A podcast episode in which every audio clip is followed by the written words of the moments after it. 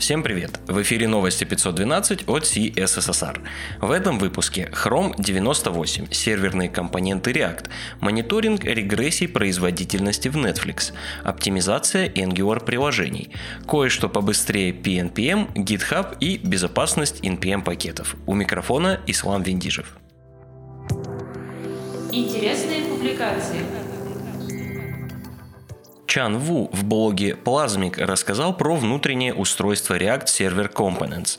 Вы уже могли слышать про фичу в ранних заметках о React 18 или на React Conf. Это экспериментальный тип компонентов, которые позволяют выносить некоторую часть логики приложения на сервер и не включать в бандл. В статье рассматривается устройство серверных компонентов, разделение логики и жизненный цикл таких компонентов. Затем объясняется, как это все в итоге обрабатывается браузером. В общем, относительно небольшой и подробный гайд-разбор по серверным компонентам. Получилось неплохо.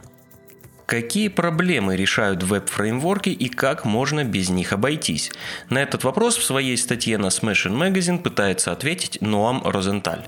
Он выбрал для сравнения React, Svelte, Lead и Solid.js и показывает, как эти фреймворки привносят реактивность, решают проблемы работы с данными и логикой приложений.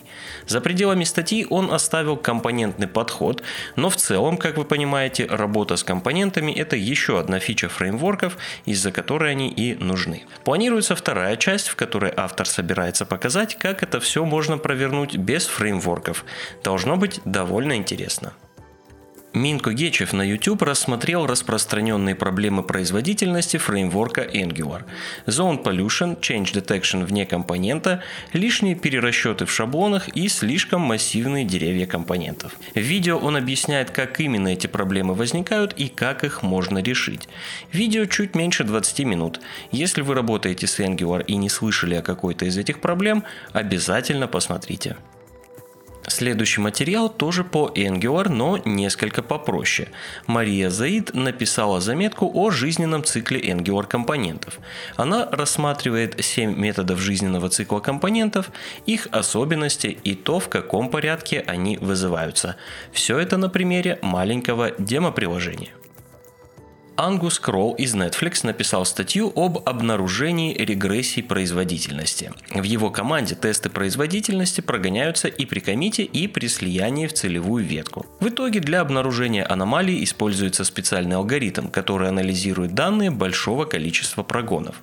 Потом при помощи статистических методов определяются конкретные сборки, в которых возникали проблемы.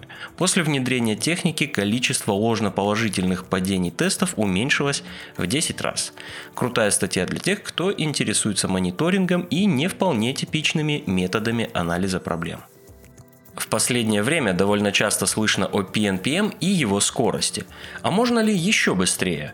На Dev2 появилась статья разработчика из Alibaba про проприетарное решение TNPM, которое по сути является внутренним реестром пакетов для проектов Alibaba. Команда не искала легких путей и перелопатила архитектуру типичного менеджера пакетов. Было применено большое количество оптимизаций, от снижения числа запросов до работы с файловой системой и обращениями к диску. В итоге в одном из бенчмарков TNPM оказался в 10 раз быстрее PNPM. Понятное дело, это не значит, что TNPM всегда и везде в 10 раз быстрее PNPM. Но посмотреть на оптимизации интересно. TNPM пока строго проприетарный, но в будущем его код планируют открыть. Code splitting – это подход, при котором бандл может быть разделен на несколько бандлов, которые пользователь может получать по мере работы приложения. Таким образом, стоимость использования JavaScript в той или иной мере снижается. Именно об этом новая статья Адриана Беце. Он рассказывает о проблеме большого бандла, почему это плохо, а я думаю все уже знают и понимают почему, и о том, как собственно организовать код-сплитинг в бандле.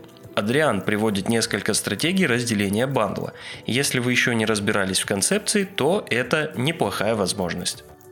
Ингвар Степанян на WebDev написал статью о том, как собирать разные версии WebAssembly бандлов для поддержки разных браузеров. Проблема в том, что не все браузеры поддерживают все фичи WebAssembly, что и порождает необходимость иметь разные версии для разных браузеров. Ингвар рассказывает, как выбрать и логически сгруппировать нужные фичи, скомпилировать нужные наборы и, наконец, организовать загрузку правильного бандла. Далее любопытная статья о фронтенд трендах 2022 из блога HTML Academy. Самым важным трендом был назван отказ от старых браузеров и прекращение их поддержки, с чем я, конечно, согласен. Также 2022 год сулит быть годом TypeScript, React и новых CSS фич. Отдельно обсуждается рынок труда. Верить описываемым трендам в статьях или стримах других людей – дело ваше. В этом случае есть ссылки на ресурсы, на основе которых писалась статья. Так что что можете почитать и сами. Закроет рубрику ресурс monorepo.tools. Как вы могли догадаться, это ресурс о монорепозиториях. Там вы можете найти базовое определение монорепозитория, объяснение, для чего нужны и могут быть полезны монорепы, а также ссылки на дополнительные ресурсы. Как написано в самом начале страницы, там есть все, что вам нужно знать про монорепозитории и инструменты вокруг них.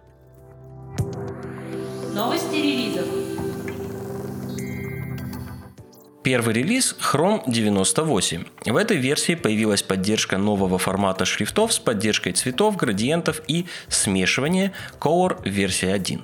При обращении к приватным сетям отправляются Core с preflight запросы.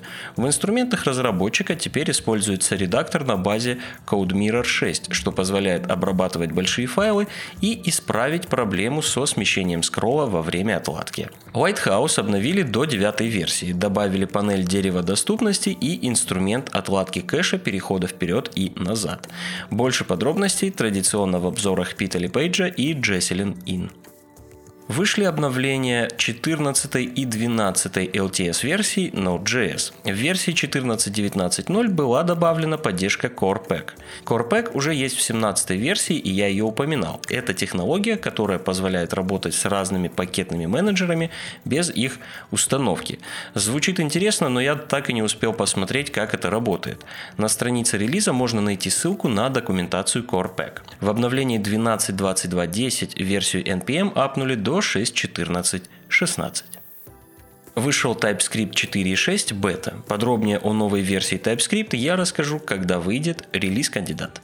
Также на этой неделе отмечу релиз веб-сервера Nginx 1.21.6. Другим новостям.